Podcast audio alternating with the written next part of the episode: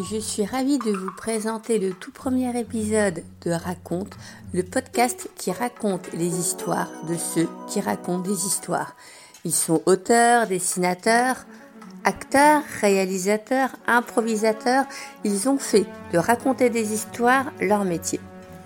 Pour ce tout premier épisode, j'ai le plaisir de recevoir Karine et Elian d'Arsenic et Boule de Gomme un duo d'illustrateurs au dessin délicieusement creepy et diabolique.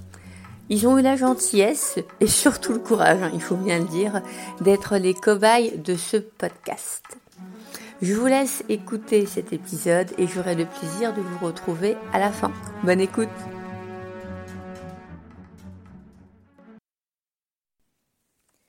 Je suis ravie donc de vous retrouver dans votre galerie à Carnac D'ailleurs, est-ce que vous pouvez m'en dire un petit peu plus euh, à ce sujet? Je crois que c'est la deuxième année que vous ouvrez, c'est bien ça? Bonjour. Et c'est vrai que c'est la deuxième année où on a eu cette idée folle. La première année, donc c'était l'année dernière, où euh, ça fait quand même très... Enfin, l'année dernière, ça faisait 12 ans qu'on faisait du livre illustré. Et on avait déjà eu une petite idée, mais on l'avait jamais mis en application, de peut-être prendre une petite galerie. Et l'année dernière, du coup, on a ouvert une petite galerie euh, en ville, en ville qui faisait Carnac, Là maintenant, on est à Carnac plage, et, euh, et l'année dernière, on était à Carnac ville, donc juste derrière l'église. Certains qui, sont, qui nous connaissent sont passés dans un petit espace euh, un petit peu enterré de 14 mètres carrés qu'on avait du coup aménagé déjà, créé euh, bah, un système de mobilier pour mettre nos images et tout mais surtout pour mettre que ce que tu disais tout à l'heure, pour mettre 13 ans de vie en fait. Parce qu'en fait, ça fait 13 ans qu'on écrit des livres, qu'on crée des livres et qu'on imagine des livres. Euh, on a à peu près enfin, 13 ans, 13 livres euh, pratiquement. Oui, et, an, voilà. Près, oui. Ce qui nous donne quand même pas mal de choses à montrer sur les murs. Du coup, là, on ne peut exposer dans la galerie, par exemple, que nos derniers ouvrages, qui sont les Wild West et, euh, et le Spooky 3. Parce qu'effectivement, ça prend beaucoup de place, 13 ans de livres. Et c'est vrai que cette année, on a, on a trouvé une galerie de 28 mètres carrés, mais c'est grâce à l'agencement et l'occupation qu'on a fait du coup de notre travail, de nos livres, de nos tirages d'art concrets et des produits dérivés qu'on a créés depuis l'année dernière, que euh, on s'est dit cette année qu'on pouvait occuper un espace plus grand en fait et qu'on en avait même besoin parce que finalement euh, finalement on a beaucoup de choses Avant que vous mettiez en place ce système de galerie, comment vous faisiez, comment vous organisiez pour euh, vendre vos ouvrages euh, et autres? Vous étiez affilié à un éditeur? Bah, tu, vas rentrer dans le vif du sujet. Donc effectivement, bah, avant, euh, c'était avant. Avant, on était dans un circuit dit classique, puisqu'en fait, on, est toujours, hein, puisqu'on n'a pas quitté les éditions Glénat, mais en fait, nos 13 livres ont, ont été en grande partie réalisés chez Glénat. Et donc avant, en fait, on s'en remettait au système éditorial classique, euh, en général, pas forcément Glénat ou Delcourt, peu importe. En fait, non, on s'en remettait au système euh, classique qui était installé en France sur le monde de la BD, c'est-à-dire euh, on crée un livre, on sort un livre, il y a un peu de promo, on part en festival ou en librairie, on propose, enfin, on, présente notre travail au, public et, et on passe au livre suivant. Et on s'est rendu compte, enfin là je rebondis sur pourquoi être passé en mode euh, auto-édition, du coup je vais le dire, je vais pas le dire, c'est ballot ça, hein. C'est ballot. En euh, tout cas, voilà. on vend notre propre Voilà, où on est devenu éditeur de notre propre travail. C'est qu'effectivement, euh, on s'est rendu compte qu'au fur et à mesure du temps, alors qu'on avait démarré chez un petit éditeur qui s'appelait Au bord des continents, là où on avait fait notre premier livre et qu'on avait eu une très très belle euh, portée, euh, on a vendu pas mal d'albums, on était bien mis en place dans les Fnac et les, les gros, les Virgin En 2005, oui, sur la piste Dragon oublié, le Thomas. On s'est rendu compte au fur et à mesure du temps qu'on disparaissait que c'est-à-dire on nous voyait plus, que nos livres étaient devenus presque quasi invisibles en librairie. Alors est-ce que c'est la cause du prix, puisqu'en fait on est sur des objets de Noël et que ça coûte cher pour les libraires? En fait, le, problème c'est que je pense, c'est pour ça que je remets souvent le prix, euh, parce que le, le, on peut pas non plus tout le temps accuser l'éditeur et le libraire. On sait que le libraire c'est chaud pour lui vu la surproduction. qu'il a une économie qui est courte, donc quand on sort un bouquin à 40 euros et qu'on est sur une période de Noël où beaucoup de gens sortent des book tables à 40 euros, je comprends qu'avec le temps, euh, il en prenne moins. Donc s'il en prend moins, il y a un à deux livres. S'il y a un à deux livres, il n'y a pas de visibilité parce qu'ils sont généralement rangés en tranches. Et c'est tout ça qui a, fait qu'on s'est dit, tentons autre chose. Et on en revient à ce qu'on disait tout à l'heure sur effectivement la librairie, pourquoi avoir pris la galerie. C'est tentons, c'est la dernière la dernière chose qu'on s'est dit l'année dernière euh, pour savoir si on allait continuer ou pas ce métier, faut être clair.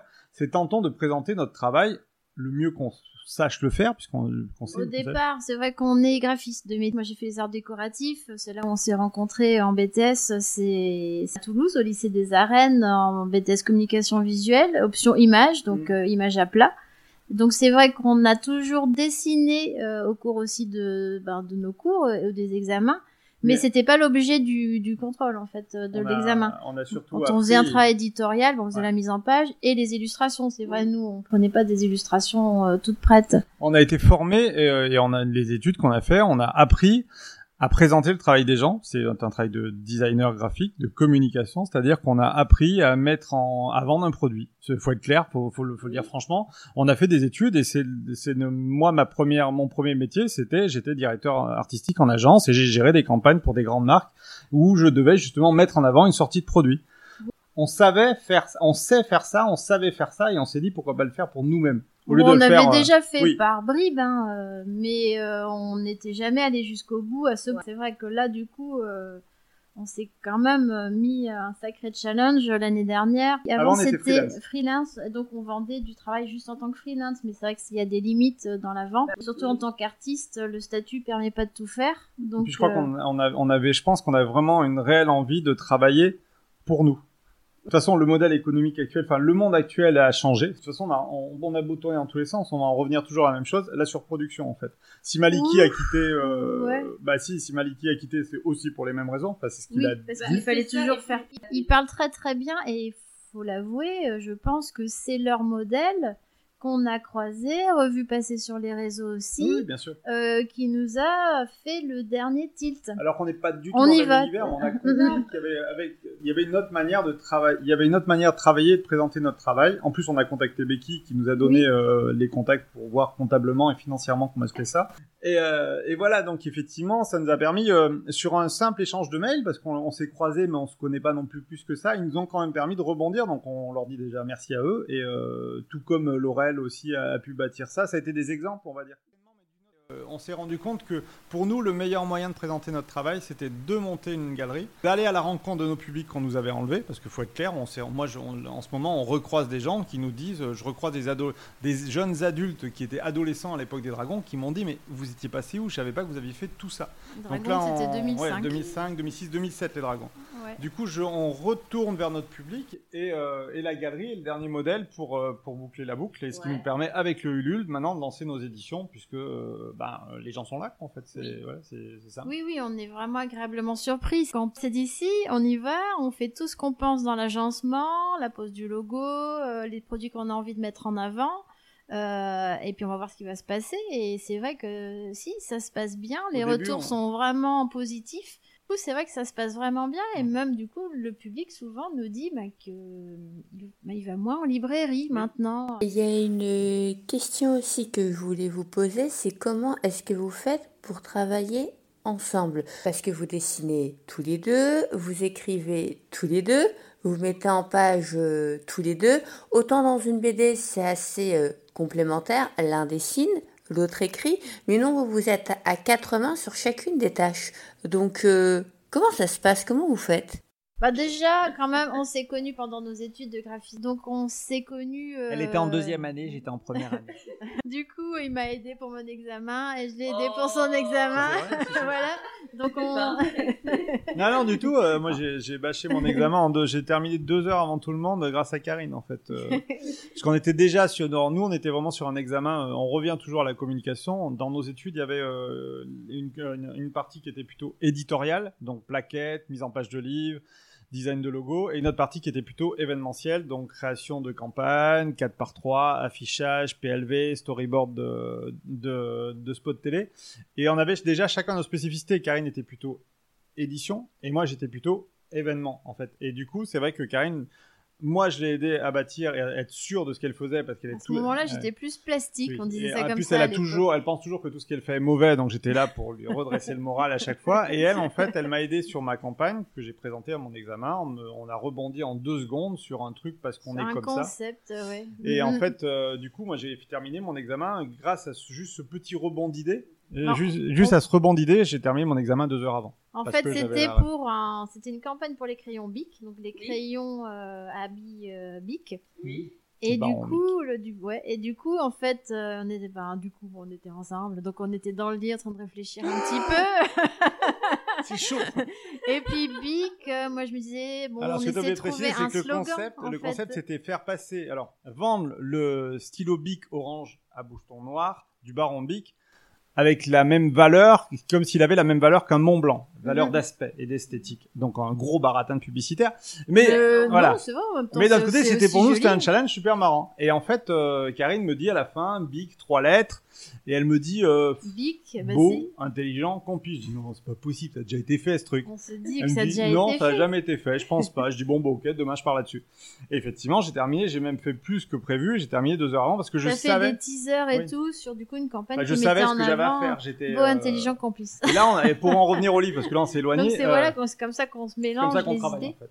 Et surtout, du coup, en dehors de, de, de CD, dans un brainstorming, ça c'est, euh, c'est, il y a de, plusieurs personnes qui peuvent le faire, mais après aussi, on est tous les deux, c'est vrai, auteurs ou créatifs, entre guillemets. Moi, je pensais pas faire du livre avant, mais on s'y est mis au fur et à mesure.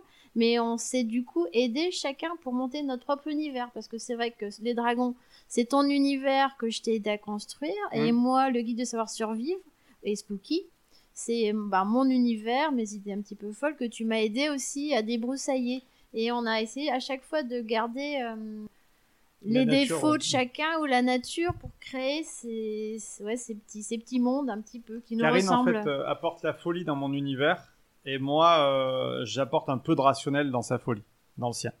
Mais là, en plus, on a vraiment ouvert plein de portes maintenant entre les Blackmore Chronicles, Spooky, et même la série euh, que j'ai appelée Ghost Hunter des fantômes et des revenants. Parce qu'on pourrait la continuer après, mais c'est plein de portes qu'on peut continuer à puiser je crois qu'on a fait trois, deux, deux bibles, trois bibles parce qu'effectivement euh, le travail avec Pierre Dubois sur les fantômes et les revenants et euh... nous a boosté pour un certain type de dessin alors, Le travail avec Pierre Dubois, c'est-à-dire jusqu'à maintenant vous parliez de livres en fait que vous faisiez à deux. Et donc pour cette encyclopédie-là, vous vous êtes. Euh... c'est une vieille, c'est une vieille histoire. On va, on va passer un peu de temps dessus. C'est qu'avec Pierre, on se croisait depuis, depuis, enfin souvent. longtemps, mais même je crois qu'il avait fait des chroniques sur les dragons. Oui. Il connaissait très bien la maison au bord des continents. Il bien le travail qu'on faisait. Et puis on n'a jamais trouvé un, je pense, un sujet commun. Et un jour, à Troll et légendes, en fait, euh, Pierre a toujours traité des fées des lutins merveilleusement bien. Et, euh, et, en discutant, je, ouais, vraiment, c'était en discutant sur les fantômes, les revenants. Il me parlait de Seignol, effectivement, que lui, il aurait toujours voulu faire des livres sur les fantômes et les revenants, mais que son éditeur, euh, c'était Welbeck. Euh, oui, c'est Welbeck, on dit, oui, c'est ça. Euh, c'est pas Welbeck. Welbeck. Enfin, son éditeur sur les encyclopédies des fées et des lutins le voulait pas le sortir de ce secteur de confort puisque c'était effectivement ce qui fonctionnait c'était l'image de Pierre parce qu'on avait créé il avait créé lui-même le nom d'alphicologue donc il était installé dans cette posture là et effectivement il avait son éditeur ne, ne voyait pas de risque à aller sur une posture plutôt un petit peu plus sombre de fantôme et de ghost stories chose que Pierre a toujours aimé même ce qu'il a même voulu faire depuis le début. Et c'est là où il m'a dit il a toujours voulu faire ça ben, je dis ben, si tu veux propose avec Glénat avec un coup de bol ils vont accepter quoi. Et je dis on leur propose une on leur propose une encyclopédie de Pierre Dubois mais cette fois-ci au lieu de faire une encyclopédie comme il l'a déjà fait sur les faits, les lutins avec A, B, C, D, E, F. Là, on fait une vraie fausse encyclopédie. On fait plutôt une espèce d'encyclopédie un peu folle et au final un peu à la Dubois hein, qui a terminé comme étant deux recueils de contes, un sur les fantômes, un sur les revenants, avec des contes qui sont à la fois collectés, des contes qu'il a inventés. Et on a proposé ça à Glénat. Glénat a dit oui. Donc euh, j'ai rappelé Pierre. Pierre m'a dit oui. Et, euh, il nous a appelé Tic et Tac. Et c'est parti quoi en fait. C'était. non, ça c'était mon idée. Tic oui, et Tac. Il a gardé. Et, euh, et, voilà, et en fait, nous, euh, notre, notre job sur les, fantômes et les revenants, c'était euh, d'une de, de faire le design, et de, mais c'était vachement agréable parce qu'en fait, les fantômes et les revenants nous ont permis de prendre le temps de dessiner la matière du fantôme et du revenant, parce qu'on n'avait pas pour une fois à s'occuper des textes. Pierre nous avait dit ces textes, on recevait ces textes au fur et à mesure, donc on les lisait, mais, euh, mais c'est bizarre parce qu'en fait, on n'a jamais finalement dessiné ce qu'il a décrit. Ce qu'on peut s'attendre dans une encyclopédie, c'est souvent une représentation des mots. Et avec Pierre, on savait qu'on pouvait aller plus loin. Et, euh, et lui s'attendait à ce qu'on aille plus loin. Donc c'était presque l'alchimie s'était remis en route, mais avec une troisième personne, parce qu'en fait à la fin il nous disait qu'il écrivait presque pour nous et ça se sentait parce que ah Karine identifiait les textes et on en sortait les images et quand on lui montrait les images, il fait waouh, c'est exactement ce que je pensais. Et le dernier exemple qu'on a eu avec lui, enfin c'était le plus beau, c'est qu'en fait il a abordé dans les fantômes le lien entre les fées et les spectres ou qu'il a liés ensemble. Et à un moment, il parle du révérend cœur, qui parle du fantôme du révérend cœur, donc le fameux révérend qui s'est perdu dans les, dans les landes dans une colline du, du Mour euh, et qui n'est jamais revenu. On dit qu'il est parti au royaume des fées, qu'il n'en est jamais, qu'elles l'ont capturé et qu'il n'en est jamais revenu. Il y a une histoire de fantôme autour de lui. Il parle du, révérend. On, voilà, on, part donc dans le Dartmoor, dans le Pays de Galles pour un, dans l'encyclopédie. Et je lis ces textes et euh, d'un seul coup, je fais le roi des morts à la cour des fées. Et je lui montre fièrement, j'y t'as vu, c'est ce que tu avais décrit, je l'ai représenté, il me regarde, il me fait, mais j'ai jamais décrit le roi des morts à la cour des fées. Et on était allé tellement loin qu'effectivement, ça, ça, fonctionnait bien, parce qu'il a adoré, parce qu'effectivement, j'étais persuadé de la synthèse de sa lecture, qu'il avait décrit, il l'a fait le lien, mais il n'a pas décrit cette scène-là. C'est-à-dire le roi des morts assis dans son trône avec les fées qui l'entourent. Je vous montrerai l'image après. Et effectivement, il était super content parce que j'ai, il a réussi, il, a, il arrivait à enclencher des images dans notre cerveau qui n'étaient pas celles qui étaient décrites, mais celles qui sous-tendaient le texte. Justement, c'est qu'il a, il a parlé des fantômes pour parler de la vie. Enfin, c'est vraiment beau et c'est vraiment ce que j'ai essayé et que tu as essayé aussi de retranscrire dans nos images, en fait. Toute la poésie, avait, en créant Peter C., le chasseur de fantômes, qui fait la liaison entre les, entre les ghost stories euh, vraiment, il y a toute une introduction qui est très jolie aussi d'ailleurs sur les fantômes, sur euh, sur la vie, le mm. souvenir de, ben, de, la personne qui n'est plus là. Euh, et c'est ça que j'ai vraiment trouvé beau en faisant nos fantômes en fait et les revenants aussi. Et donc, quand vous avez un dessin à faire, ça se passe comment? Vous dessinez à, à quatre mains, vous partez d'une feuille blanche Ah oui, mais c'est pas comme ça qu'on travaille, on n'est pas à quatre mains. Non, non quand, euh, ben, ben, quand c'est par exemple la série Spooky, euh, on échange ensemble sur le scénario de base, donc on peut passer un mois ou une semaine, ça dépend sur la première base de scénario. Par exemple sur Spooky 3, maintenant qu'on était bien rodé, après c'est moi qui fais le découpage et on échange sur les images. Mais après c'est que la main de, la personne qui a l'univers, euh, par exemple c'est moi qui dessine Spooky.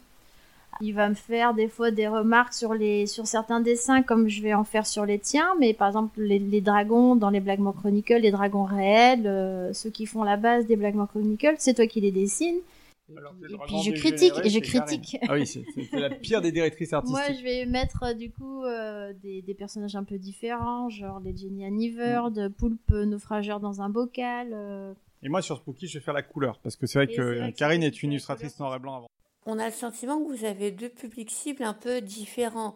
Euh, plutôt euh, un public enfant pour euh, Karine avec Spooky et y a un petit peu plus adulte avec les Blackmore Chronicles. Alors, ce qui est bizarre, c'est qu'en fait, je pense que je suis un véritable dessinateur pour enfants qui l'a caché derrière une version pour adultes, en fait. C'est que j'adore euh, bah, notre premier dessin qu'on voit là-bas, le BNB était une illustration pour enfants. D'ailleurs, le premier dessin que j'ai fait était une petite fille sur un dragon. C'est pour un livre jeunesse qui n'a jamais vu le jour, parce que en jeunesse, les éditeurs sont toujours plus frileux, et ça n'a jamais vu le jour. Et j'assume à l'âge où je suis de presque prêt à faire un, un livre pour enfants. Euh, et voilà, mais en fait c'est que je dessine. Euh, c'est peut-être pour ça que dans mes histoires, en fait, mes dragons sont pas si badass que ça. D'ailleurs, c'était une critique un jour. Il y a quelqu'un. J'ai eu, eu, pas mal de compliments sur Dragon, mais c'était badass. Oui, mais non. mal pris. J'en ai lu une note où il disait que mes dragons étaient pas assez badass parce ah. qu'effectivement mes dragons n'arrachent pas les têtes des chevaliers et que les dragons ne brûlent pas des villages entiers. Chez moi, chez nous en fait, et oui, chez nous comme euh, Karine aussi, c'est qu'en fait chez nous les monstres sont des êtres positifs, des animaux sauvages et naturels, donc avec leur, euh, leur côté sauvage. Il faut pas non plus les taquiner sous le ventre. Au bout d'un moment, on se fait arracher le bras, c'est normal. Mais, euh, mais voilà, et euh, on va dire les méchants, entre guillemets, ce sont nous, les humains. Et, en l'occurrence, dans les livres, c'est ce qu'on a développé au niveau de, des, des Blackmore Chronicles. Mais c'est chez Karine, c'est pareil. Les monstres sont gentils, puisqu'ils sont dans une pension, ils partent en vacances se reposer, et ils embêtent les humains, mais juste pour rire, quoi, en fait. C'est pas très grave.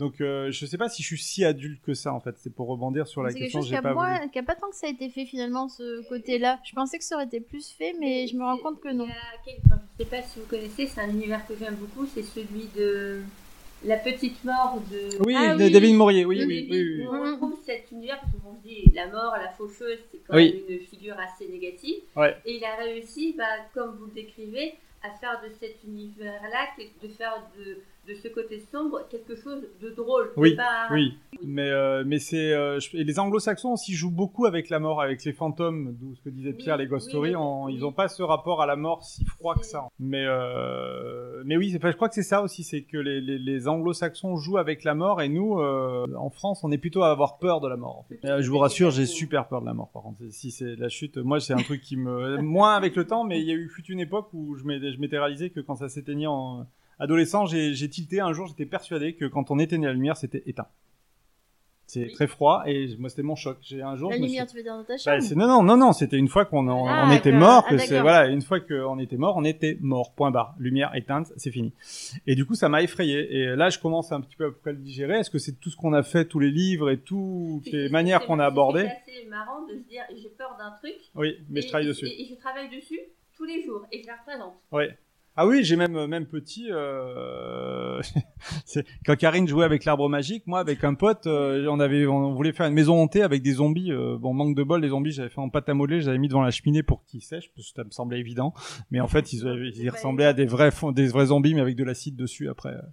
mais, euh, mais voilà, j'ai toujours été fasciné par les, oui, par la pop culture, tout ce qui est zombies, vampires, en ayant finalement carrément peur de la mort, peur de cette lumière qui s'éteint en fait. On peut parler du coup de mes peurs, hein, du coup, mais moi c'était vraiment j'avais peur des monstres. Ah oui, Karine a peur des monstres. C'est là, c'est là, ça par continue. Contre, je regardais euh. très longtemps sous mon lit, dans le placard, partout. Je transpirais sous mes draps. Non, je regardais pas. Non, non. J'avais commencé à regarder, il m'est assez âgé, l'exorciste. Quand je l'ai vu qu'il s'envolait sur son lit. Euh,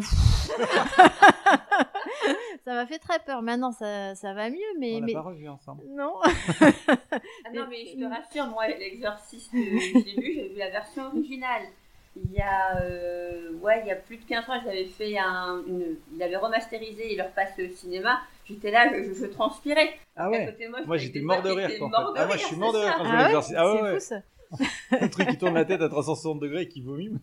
Alors que ouais comme quoi hein. pour autant si je vais dans un truc genre le manoir hanté de Paris qui est super bien foutu euh, ça me fait ni chaud ni froid. Et là moi du coup je, ça me branche en effet inverse le manoir hanté m'attire pas parce que parce qu'il est, il est, je pense qu'il m'attire pas. Aimé.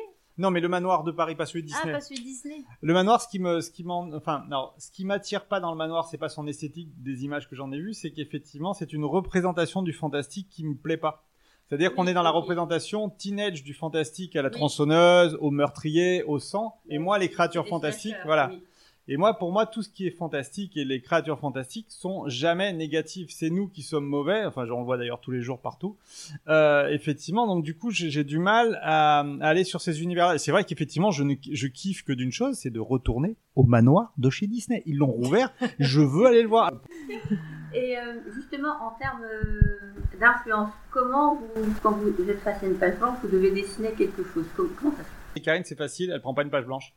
Euh, oui, c'est vrai que je prends des pages recyclées, que je tourne, mais j'aime pas trop euh, dessiner sur une page blanche propre ou un carnet tout propre que je vais acheter exprès pour dessiner. Ça, c'est euh, toi qui fais ça. Moi, non, ça me stresse. Alors, je, je me dis, bon, hop, je vais faire comme ça d'abord sur une feuille, entre guillemets, de recyclage, je retourne. Et puis, ben, pas de bol, souvent le, le dessin. le dessin génial est là, il et moi, est là. c'est tout le problème, en fait. ça se passe souvent comme ça, alors que moi, par contre, il me faut le bon carnet, le bon papier, la bonne gomme, le bon angle de vue. Et d'ailleurs, je commence toujours doucement. Karine va dessiner beaucoup de traits. Et moi, je vais utiliser mon trait, tu vois, sur le, enfin, sur les, sur les, les, sorcières que je travaille en ce moment. J'en ai fait pas mal en convention pendant les salons. Et effectivement, je commence doucement, de peur de rater mon dessin. C'est, c'est, c'est, ou pas? Je toujours poser la question. Pas beaucoup. Mais des fois, je suis obligé. C'est dur. non, non, j'ai une thérapie à faire là-dessus. En fait, je, ça m'agace moi-même. En fait, je m'agace moi-même. Mais vous dessinez sur papier, pas sur tablette. Non, si, moi ça dépend. Euh, les premiers croquis, souvent, c'est quand même sur papier. Ah non, pas moi. Euh, c'est presque là où c'est mieux. maintenant. C'est vrai que t'es vachement à l'aise sur tablette. Voilà, finalement, c'est l'effet inverse sur tablette. Là, par contre, j'en ai plus rien à boucher vos oreilles, j'en ai plus rien à foutre. Et donc, ah je peux faire directement à la tablette. Et j'ai fait des pièces à la tablette où là, j'avais plus de problème de papier ni quoi que ce soit. On avait une idée et, euh, et l'idée montait. J'en ai changé avec Karine, qui est une véritable torture girls. Et, euh, et elle m'a amené sur d'autres trucs. Elle m'a dit fait comme ci, comme ça. Ouais, c'est mieux comme ça. Et du coup, toutes les questions qui peuvent s'éclairer dans mon cerveau disparaissent puisque j'ai une réponse en direct. Et du coup, après, ça part tout seul. C'est pas pareil que du tout de dessiner sur un papier blanc. Oui. C'est l'horreur. Un papier blanc, c'est. Il faut accepter les remarques, mais ça va, on se connaît, euh, on sait que on, enfin, on a confiance en la remarque de l'autre. Mais ça restera toujours quand même très difficile d'avoir euh, à obtenir quelque chose et par un truchement de dessinateur, parce que les dessinateurs ne peuvent pas tout dessiner, à part euh, peut-être quelques Chinois qui sont absolument fous quand on voit ce qu'ils font en ce moment, mais un dessinateur normalement constitué ne sait pas tout dessiner, donc il va tourner et se rassurer. Comme euh, quand j'étais gamin, on m'expliquait que. Surtout nous, on fait pas de la BD, on fait de l'illustration, donc finalement on dessine pas tout. Et, euh... surtout que vous avez quand même des univers assez marqués. Oui. il n'y a pas souvent de voitures, par exemple. Voilà. Noémie. Oui, Noémie, et puis. Euh, ah oui, moi, il faut pas me faire faire un humain normal. Là, l'autre jour, j'ai une personne qui m'a demandé euh, si je pouvais lui faire une commission sur, enfin, un dessin où elle traitait de, de l'ange et du démon. Et je lui ai dit, euh, sa description a été très bien, mais surtout sur le démon. Voilà, sur le démon, son démon intérieur et tout. Et moi, je lui ai dit que sa description était très bien, mais elle devait être faite par elle, pas par moi, parce que moi, étant donné que pour moi l'ange et le démon n'existent pas, c'est impossible de faire euh, un dessin avec des anges et des démons. C'est pour moi, c'est des chimères qui n'existent pas dans mon monde en fait. Et pourtant, dans un sens, on pourrait dire que t'en fais. Euh, oui, mais c'est pas des démons. Mais moi, c'est pas des démons. Et comme, euh, mais euh, ça, avec Pierre, c'est quelque chose qu'on a en commun sur la religion avec Pierre et qu'on a eu même grand mal à faire comprendre aux correcteurs des, des fantômes et des revenants, c'est que quand Pierre écrit diable, il met une majuscule. Et dans la langue française, Dieu prend une majuscule et diable non. Euh, le problème, c'est que nous, on voit pas de différence entre l'un et l'autre. Donc, si Dieu a une majuscule, diable a une majuscule. mais le correcteur, dans la, donc, dans la correction de la langue française, ça ne doit pas s'écrire diable ne doit pas prendre de majuscule. Ouais, c'est les normes en fait. Et du coup, elle te retranscrit la norme. Voilà, après, il fait son boulot, c'est normal, il est payé pour ça. Mais, nous, euh, du coup, on la transgresse.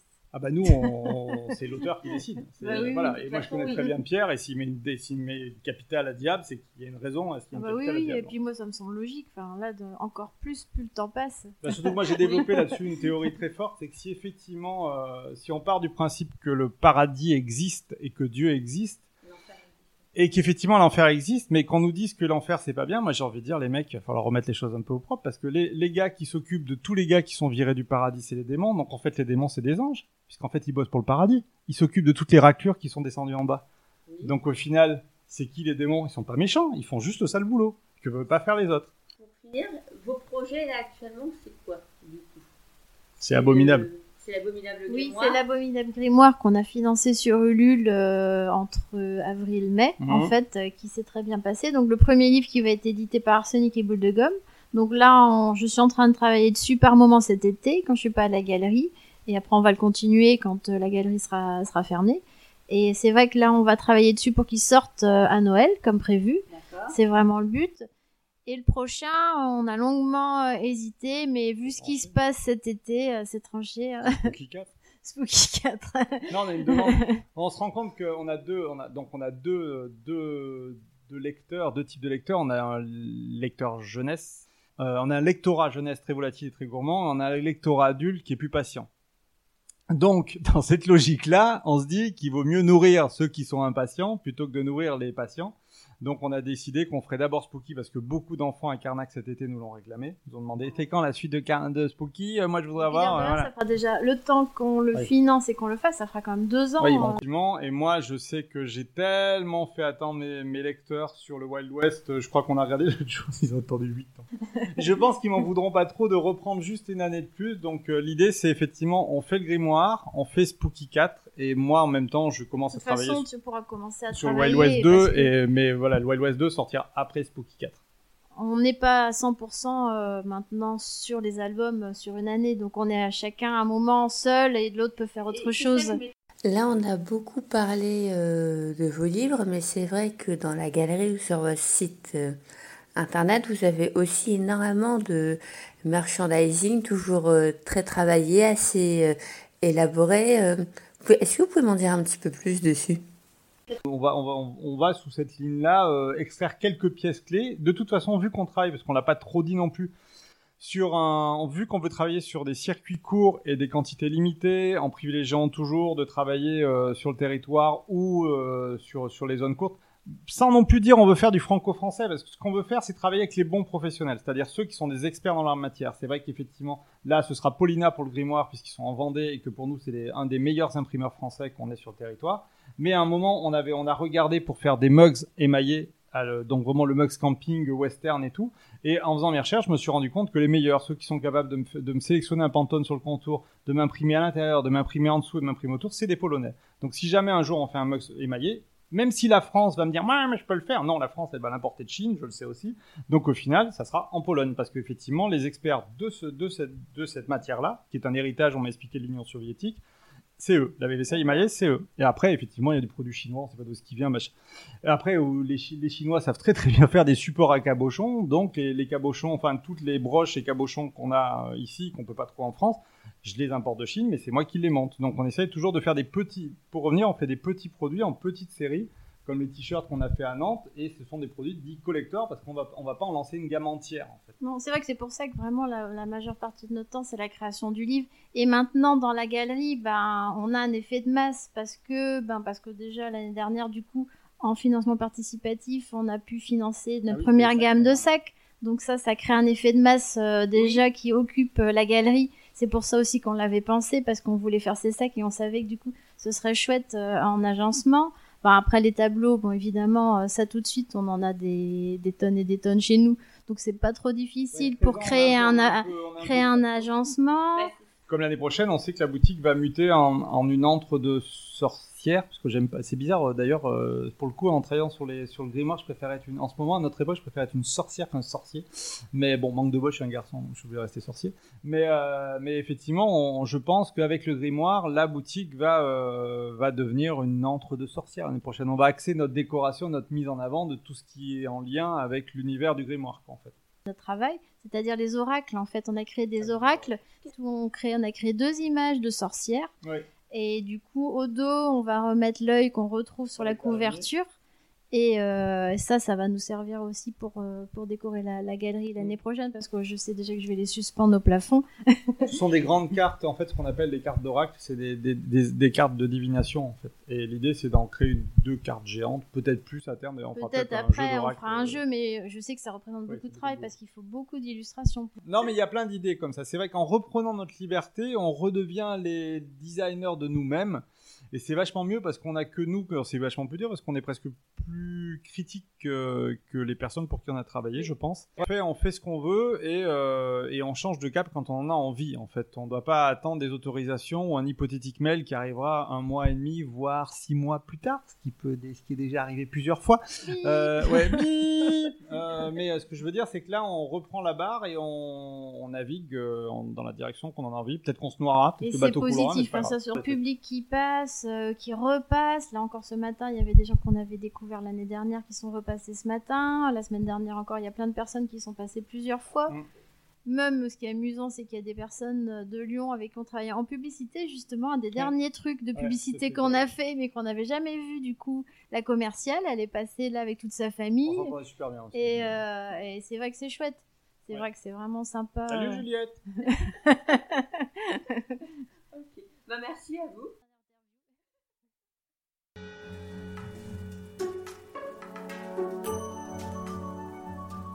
Raconte, c'est fini pour aujourd'hui. J'espère que ce tout premier épisode vous a plu. Je vous mets dans la description les liens pour accéder aux réseaux sociaux et au site d'Arsenic et Boule de Gomme si vous souhaitez en savoir plus sur leur travail. Raconte, c'est un podcast qui sort toutes les deux semaines, le lundi à 19h. J'aurai donc le plaisir de vous retrouver très vite. À bientôt!